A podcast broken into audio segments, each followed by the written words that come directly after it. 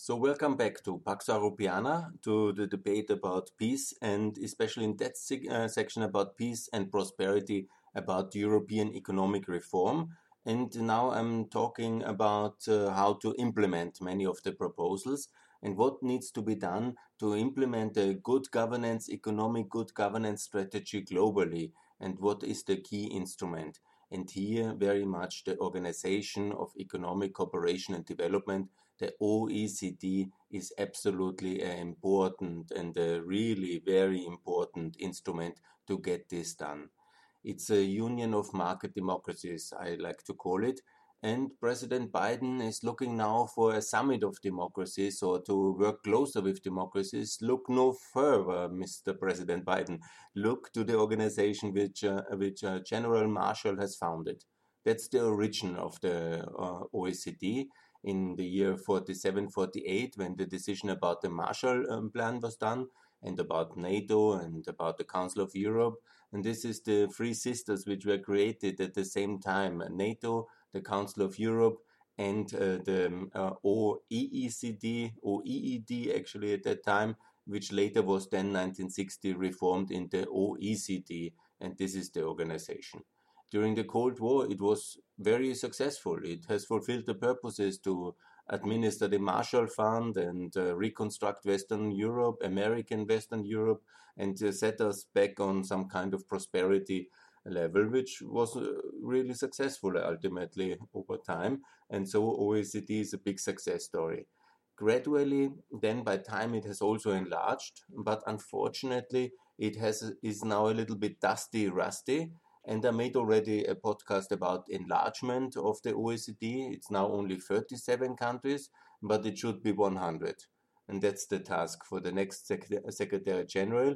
There's one uh, who is uh, going to be chosen, I think, in until the summer 2021, so I'm rather fast. There's a broad table of candidates. I wish them all luck. What is important is to have one person who is able to communicate with world leaders, but at the same time really drive an enlargement agenda together with a deepening agenda. Enlargement is very clear. All market democracies should join OECD in this mandate, and all who want to join but have issues with market or with democracy should be assisted in this mandate until 2024 uh, and then join 2029 and so basically all the free world should be now in the OECD obviously the hostile countries the fragile countries the broken countries they need uh, some time to achieve that. That's for later. But now let's focus to get India in Brazil in and South Africa in and Argentina, all of Latin America, but uh, of course not Venezuela and not Nicaragua and not Cuba, but all the countries who are in favor and already have a free trade agreement with the European Union, absolutely they should be in, or who are in uh, other friendly relations or who want to have that. That's very important. So enlargement is the priority. I'm also in favor of relocation. That's also a big topic of mine towards Brussels because it should be a strategic partnership. It can also stay in Paris if it's too complicated, but such kind of rusty, dusty organizations, they always benefit from some uh, moving the, the headquarters. And Brussels is the logical headquarter. And you have maybe heard the, my podcast about uh, this location move in this triangle between Strasbourg and Gdansk and Luxembourg, and uh, I think it would be good to move from Paris. Paris is very good, a nice location, but it's not a capital of Europe in a sense, and it's too much connected with French power. And actually, the French have kicked out NATO in '67, and why keep uh, OECD there at this uh, stage when anyhow they are less interested, and that's uh, definitely issue anyhow. So what needs to be done uh, to develop a global market democracy? Exactly, the OECD must be strengthened. There must be also more funding for it. There must be more support for it. There must be enlargement agenda and a deepening agenda and optimal also a relocation agenda. And what is the deepening? And with deepening, I mean uh, more competencies. Because the OECD is uh, talking about many, many issues already, but it's not enough. Huh? and it needs a broader approach in global governance. Yeah? What I say, for example, what I call for is um, to also compete uh, with uh, OPEC and with BRICS because these are two useless organizations. So basically, the idea would be to have an aggressive competitive agenda to replace all this.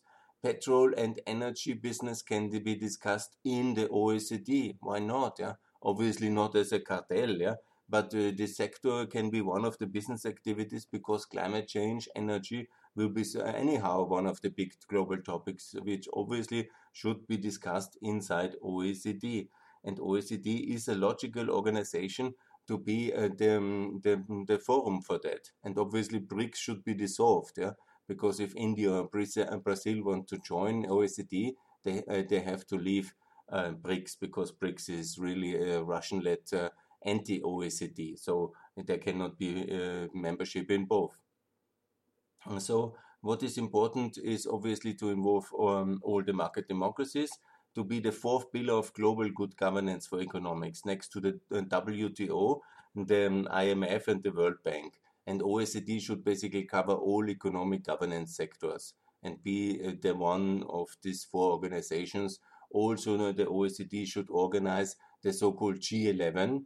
G11 is the new G7 because that needs to be also um, reformed and the G7 is basically the entity where uh, India, Brazil, uh, and Indonesia are part of it. Only two Europeans, because we have too much Europeans always at these forums. The Italians, French, and Germans shouldn't represent the European Union.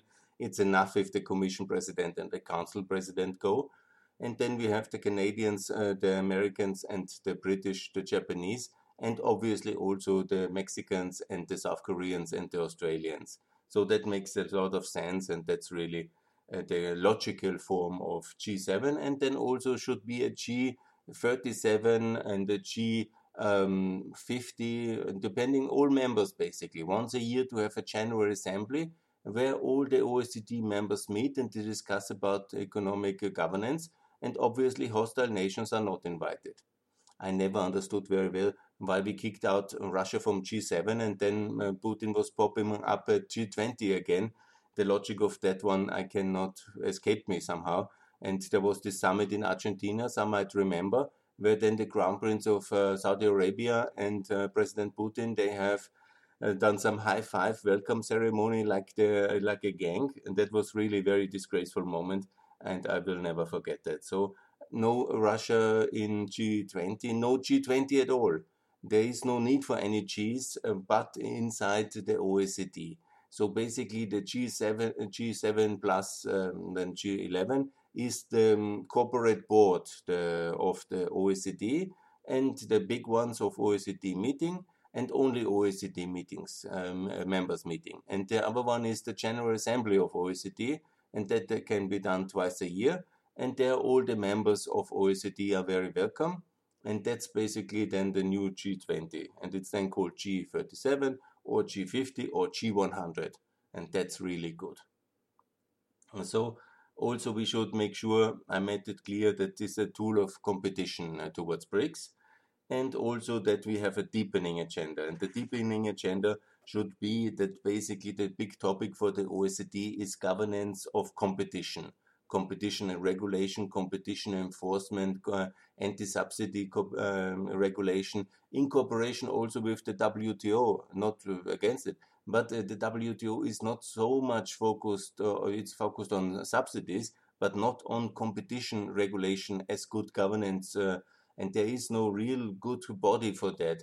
And that's so important for global SMEs. And so it must be that uh, gradually there is a common uh, regulatory approach developing in the area of competition enforcement. There is also the need that the OECD really has this kind of sclerotic approach of being the um, union of industrialized uh, organizations. Yeah?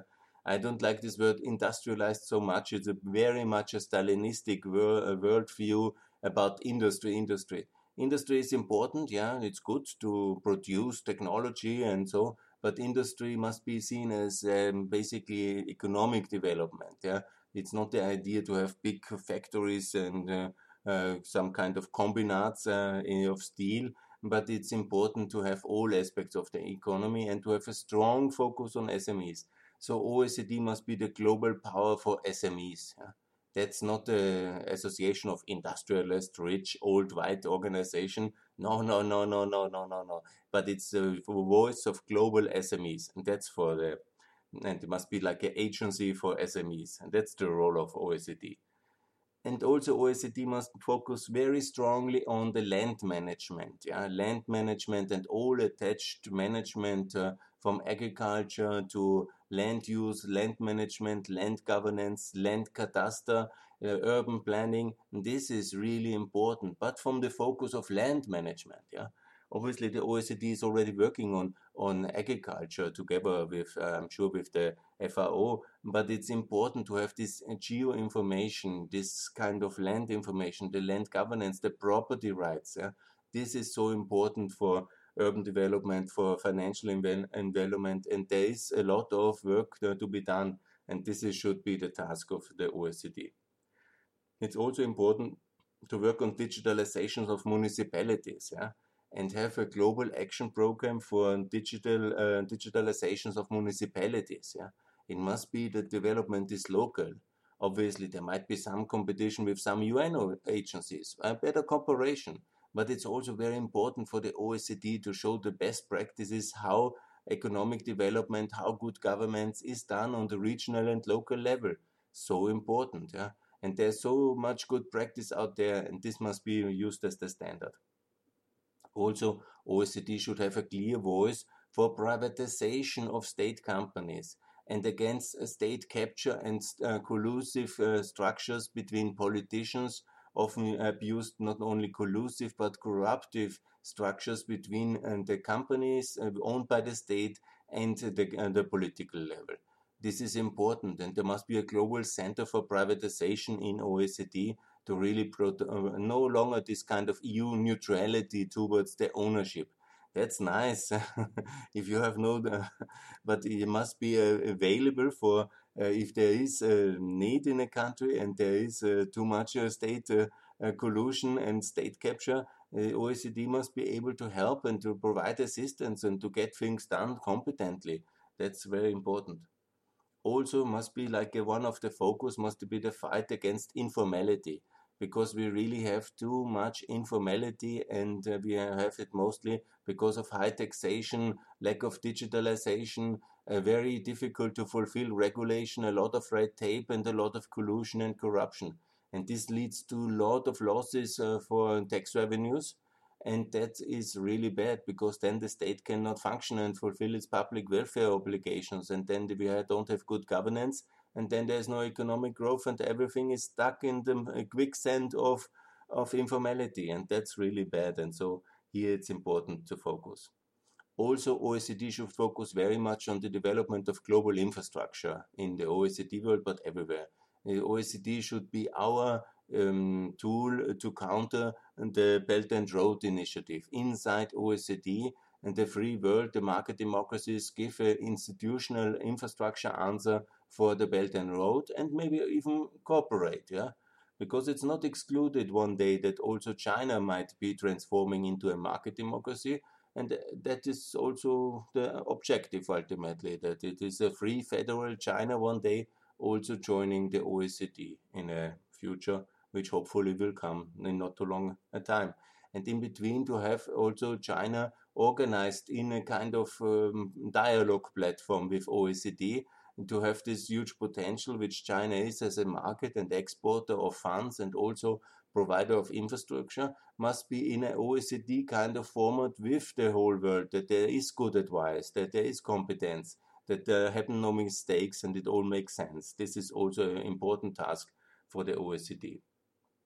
And there's also a major focus necessary for transport, travel, tourism, call, I call this sector, this means the sector of the tourism industry, basically, but also of the logistic uh, industry, everything which moves, basically. And to focus on that would be a good signal because uh, these sectors have been so hard hit now in the corona crisis, and it is really important to have a strong focus on that one. And OECD should be ultimately the platform to for economic good governance for the next 30 years of globalization, for what I call the second phase of globalization after 1990 and this enormous successful growth of population and global uh, wealth and output from 1990 to 2020. Now we have the corona crisis, a time to rethink some things and fine tune globalization and the global market economy and make sure that uh, we fix the issues which are there and we make sure it's ready for the next 30 years and produce a similar level. We should be, like, say, in 30 years at 200 trillion of GDP. That would be really good, and we can achieve that. Yeah? And OECD should be the platform to make sure by enlarging and by en deepening what I call more competencies, more authority, also more regulatory power, more budget, and also more um, global acceptance in a way. People should know uh, what is the OECD. It's not only the PISA study or some rich man's uh, industrial club of the past, which nobody cares. No, it's a powerful center for all issues which are of relevance in economic governance, but also in the society. A topic, of course, very important the energy and carbon transition that should be really based in uh, the OECD, and that is the task, yeah? because it's not only for the Europeans and for um, and for um, the Americans, it's for everybody, but it must be assisted. There's one way to have a global goal in Paris conferences, but then to do it, yeah, must be a lot of competence provided, technical assistance, uh, funding. This is really important, and no organization can better do that than the OECD. Also, public health is an important topic because the UN is ultimately an organization which is a little bit occupied by uh, Russia and China. In some ways, we want to work with them very closely, especially with China, but not in all aspects. Yeah? And some competition is also needed, and OECD can be the competition uh, for um, uh, the UN in some aspects also. Is the WHO working? Good, it's working. Yeah, fine. We work with everybody, and we work also in. Uh, I'm not uh, against the WHO. No, no. But why not to have also one uh, CEDC center in the OECD? and make sure that the market democracies work even more intensively together all across the world. Yeah? Because we will have 100 members in the OECD. It will be very open. It will be very strong organization. It will be all democracies, all market democracies. So why not also work about public health, vaccinations, all this very important topic as we found out now and in this crisis. And it's important to have better global institutions. And when we see, for example, some of the institutions in the UN cannot be reformed because of the Russian veto and the Chinese obstructiveness, well, then let's put one of these agencies to the OECD. It is also a global and powerful organization and it was created in the same time and it's very important and it's only democracies in there or countries that want to be democracies and so we should work with them obviously that's as you know a very important uh, topic for me is always taxes uh, and competitiveness and that's really very good and so taxes are very important yeah and unfortunately, you know, because of less um, attention the OECD got in the last years, what happened was that they have taken some success in the media with the studies, like in education. That's a major success. But the other thing is always this kind of anti-tax competition. Yeah, some left-wing ideology has been basically because some of the economists must have been bored or they didn't have a lot to do because the member states didn't give them any kind of real power so they decided uh, to bring their ideology forward and they have turned themselves, and especially because also I think the decision making side, uh, inside is a little bit problematic.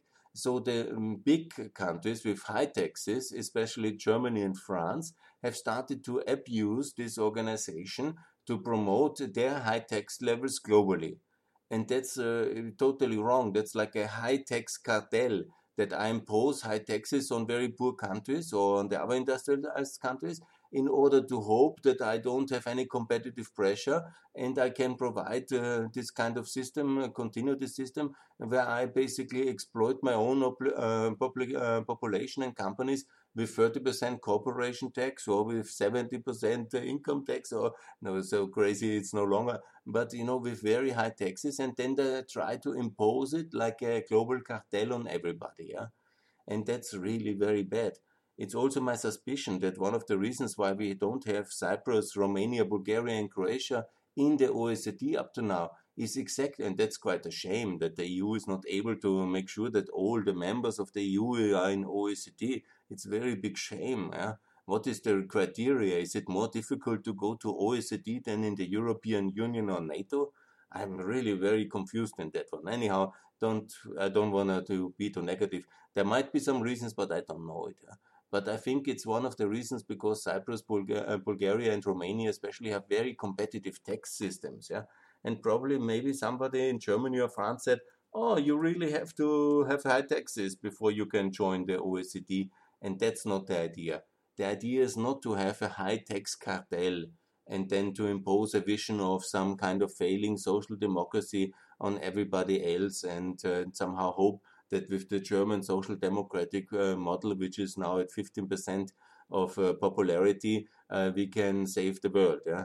No, it's not like this. Yeah? And OECD is hurt by this policy of uh, sclerotic uh, dogma of social democracy and high taxation, because then uh, with this one, you lose a lot of influence in the United States. And the United States should be very strong in the OECD and see the value and virtue of this amazing institution which exists eh, with this proud tradition of uh, General Marshall and all the success of Western European reconstruction and also the global activity it's already doing in many things. Uh, it's also advising and helping transition countries as well. Yeah?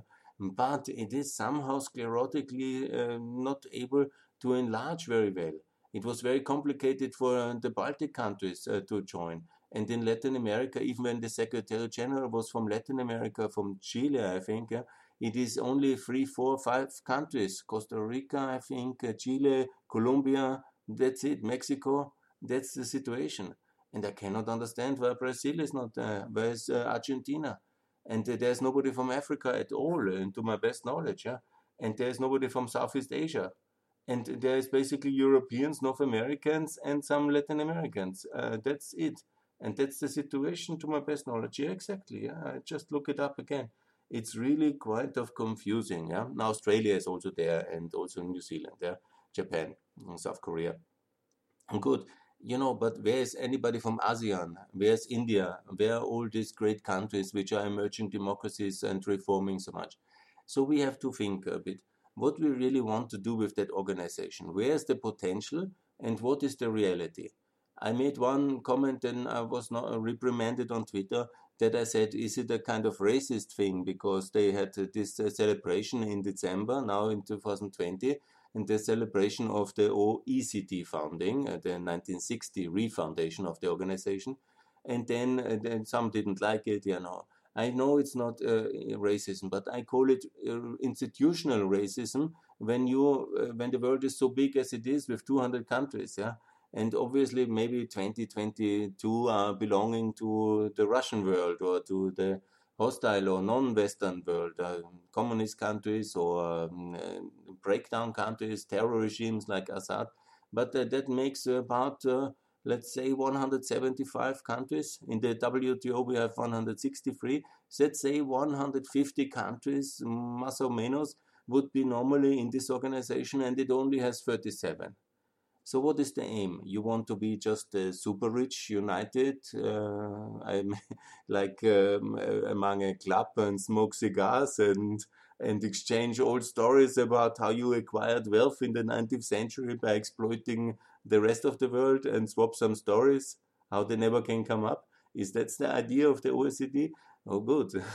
I don't think so. I think the mission of the founding fathers of that organization is to rebuild and uh, give uh, some guidance uh, for good governance in economic fields, but also in many other areas, from infrastructure to economic development, to really build it up and um, let guide countries towards uh, successful prosperity levels and uh, strong market uh, democracies which can resist populism or any other dictatorial ideologies, which in that years it was a really big danger. I have discussed it in the Cold War section. And if the idea is to make this uh, assistance and provide this framework, then I cannot understand why we are so um, slowly in reforming. Yeah? There's many great market democracies out there in Africa and in the ASEAN and also in South Asia, and this is the way. And imagine we are so weak that then Putin comes out and creates his, his BRICS movement. Huh? Of, obviously, of the Brazil, which is shunned um, by the West and not integrated. It's uh, South Af- uh, Africa and it's India and of course China.